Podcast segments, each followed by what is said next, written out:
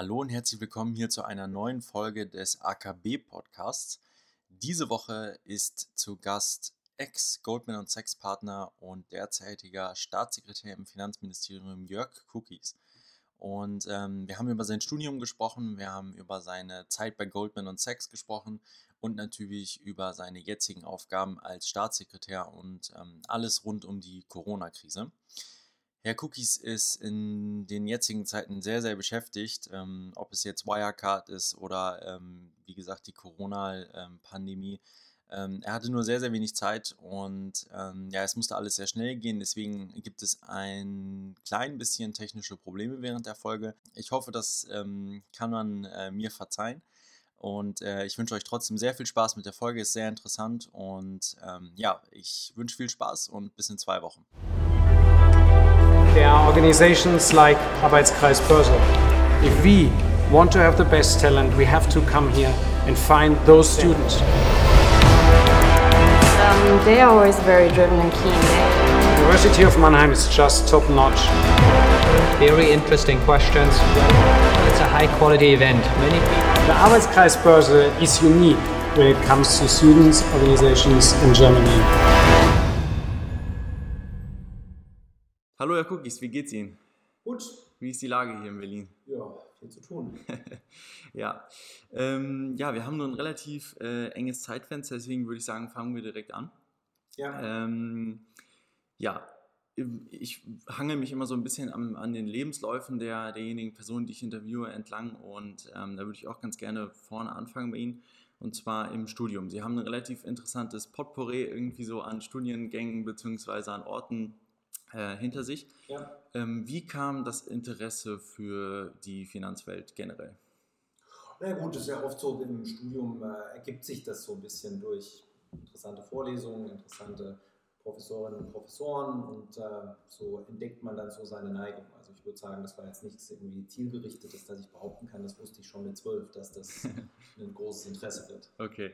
Ähm, ja, Sie waren ja auch an der Chicago Booth äh, University. Das ist ja mehr oder weniger so, ja, wenn nicht sogar die bedeutendste Universität für Finance, zumindest heutzutage auch. Ähm, hatten Sie da Vorbilder oder Einflüsse oder haben Sie sich da irgendwie an den großen Namen Eugene Farmer oder sowas entlang gehangelt oder wer, wer war da so Einfluss ähm, für Sie? Ja, die, die, die Breite würde ich mal sagen. Also Chicago wird ja immer dargestellt als der, der ähm, Hort des, äh, des Neoliberalismus, aber das verkennt total, ähm, dass es da ganz, ganz viele Denkrichtungen gibt. Also beispielsweise mein ähm, Doktorvater Raghuram Rajan war einer der frühesten Warner vor der amerikanischen Finanzmarktkrise. Also von daher mhm. ist da eine ganz große Breite an absolut faszinierenden Personen zu sehen und äh, diese Breite macht das aus, wie spannend es dort ist. Ja, das glaube ich. Ähm, dann sind sie nach dem Studium dann eigentlich direkt zu, zu Goldman und Sachs gegangen. Jetzt ist Goldman natürlich irgendwie so im, im Volksmunde die Investmentbank. Ähm, was, äh, was unterscheidet die amerikanische Kultur bei Goldman und Sachs von den deutschen Investmentbanken?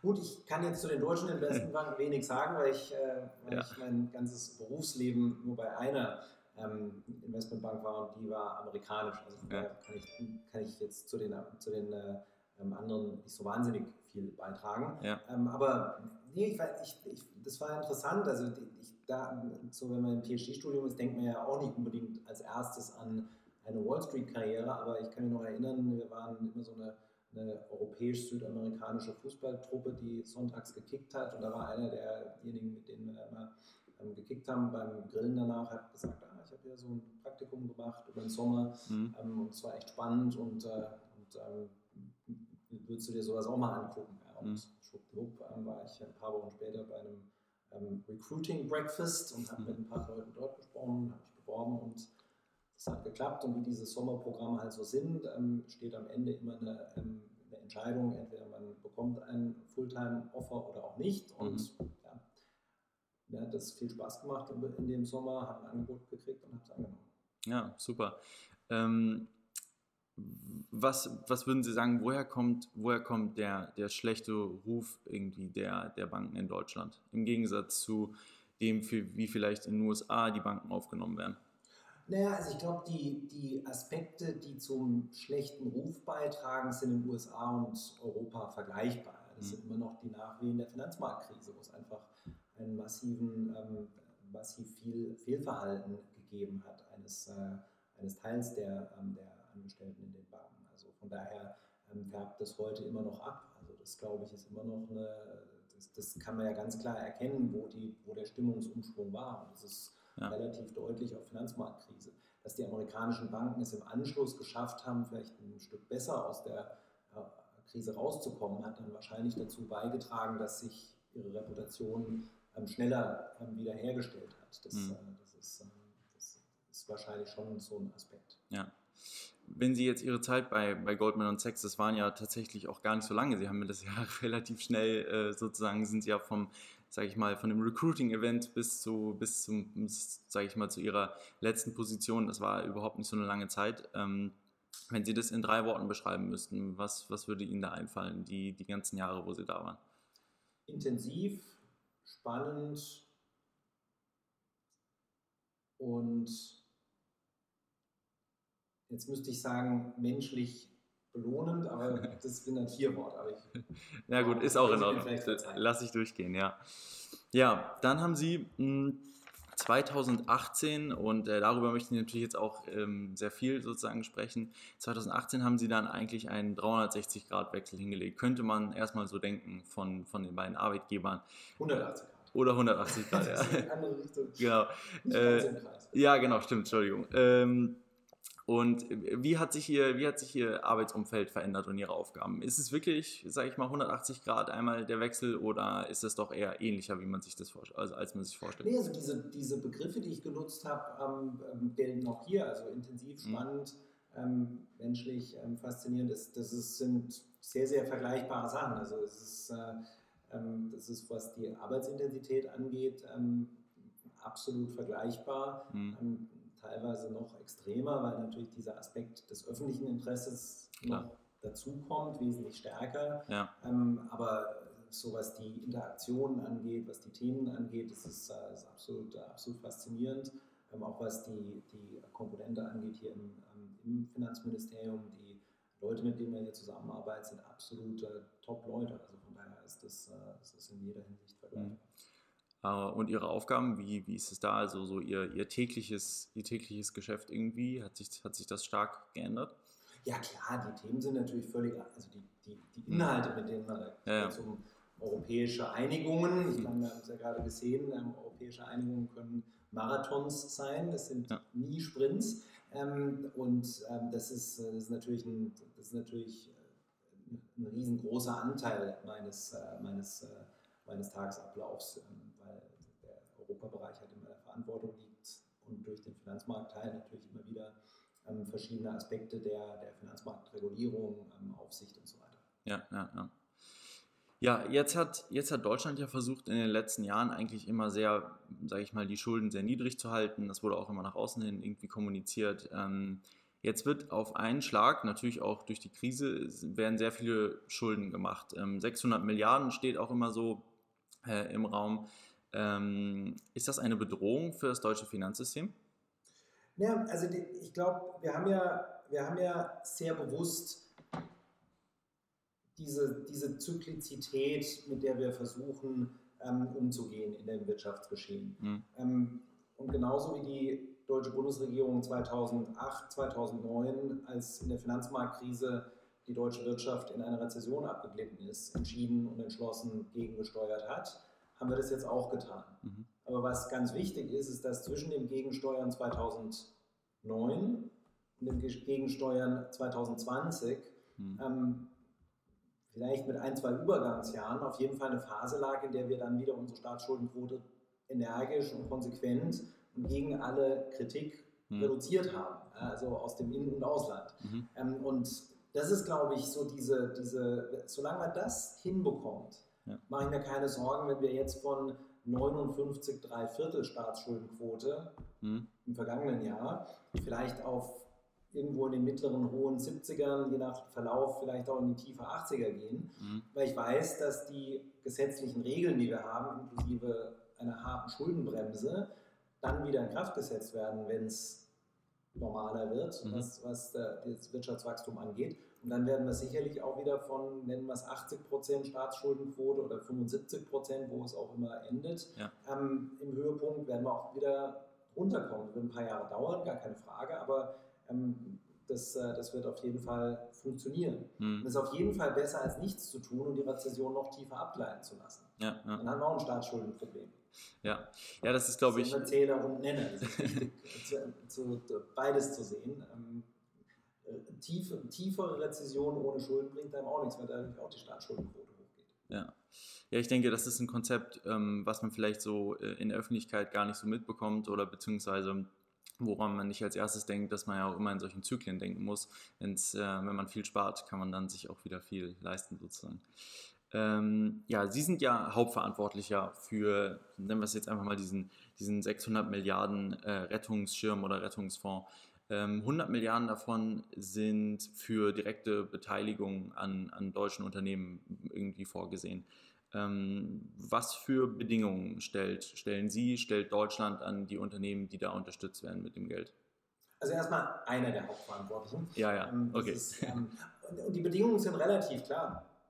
Ähm, die sind objektiv formuliert. Es muss immer um eine durch die Corona-Krise bedingte ähm, ähm, Situation, die staatlicher Stabilisierungshilfe bedarf, mhm. handeln. Und das ist eigentlich schon der wichtigste Punkt. Und das sieht man ja in unserem ersten Beispiel ähm, das wir rekapitalisiert haben, fast schon mustergültig. Die Lufthansa hatte ihre besten Jahre, mhm. ähm, hat sich sehr stark aufgestellt und ist völlig unverschuldet ähm, in diese Krise reingekommen. Ja? Und mhm. es ist völlig klar, dass ähm, auf beiden Seiten der G&V sowohl die Erträge ganz weit, ganz schnell ganz nah an Null gehen mhm. ähm, und die Kosten auf der anderen Seite nicht ganz so schnell wie in anderen Geschäften, weil man einfach ein, ein, ein, ein Asset-Intensive Business hat.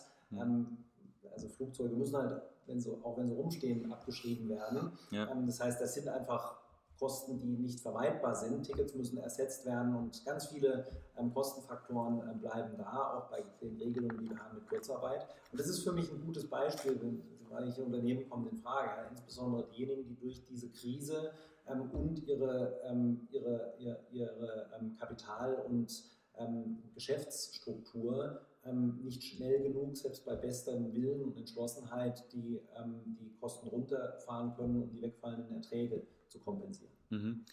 Ähm, jetzt ist ja die, die, Luftfahrt sozusagen, oder speziell jetzt Lufthansa, ist immer, die ganzen Airlines sind immer stark in der Kritik, dass das Businessmodell nicht mehr zeitgemäß ist, dass es vielleicht ähm, Probleme geben wird, sowieso in der Zukunft, dass es eine, eine Branche ist, die die Veränderungen, wo Veränderungen ähm, kommen müssen.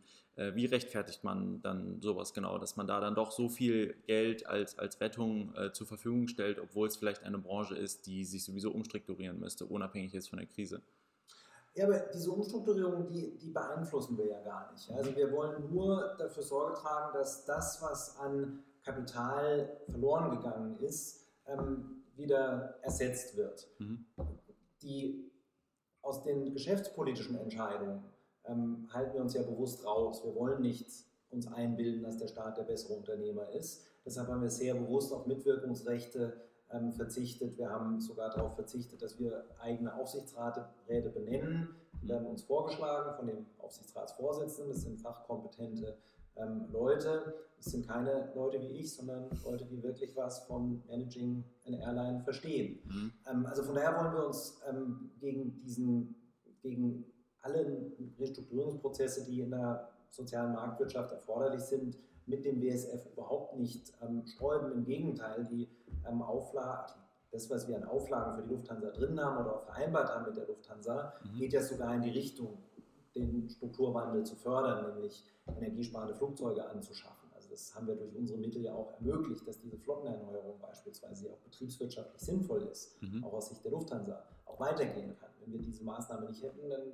hätten wir es nicht machen können. Ja. Wir wären weiter mit, ähm, mit ähm, fuel-inefficient Flugzeugen weitergeflogen, statt ihre Flotte ökologisch sinnvoll erneuern zu können. Also das sind so Aspekte, aber wie gesagt, da kommt auch da der Impuls von dem Unternehmen. Wir stützen das dann, wo wir es für sinnvoll halten, mhm. ähm, aber wir, wir befehlen das nicht.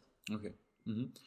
Ähm, jetzt mal unabhängig von der Lufthansa, unabhängig von einzelnen Unternehmen, wo sehen Sie die allergrößten Herausforderungen jetzt noch in den kommenden Monaten, Jahren, vielleicht irgendwie die Herausforderungen auf die nächsten sechs, zwölf äh, Monate und so weiter? Ähm, wie sieht zum Beispiel, Sie kommen ja aus, aus, aus dem Bankenbereich, Sie kennen sich gut aus, auch mit der Krise 2008. Ähm, wie ist das mit dem Risiko ausfallender Kredite in der Zukunft? Wird so, eine, wird so ein Problem wieder ähm, auf die Bankenwelt zukommen?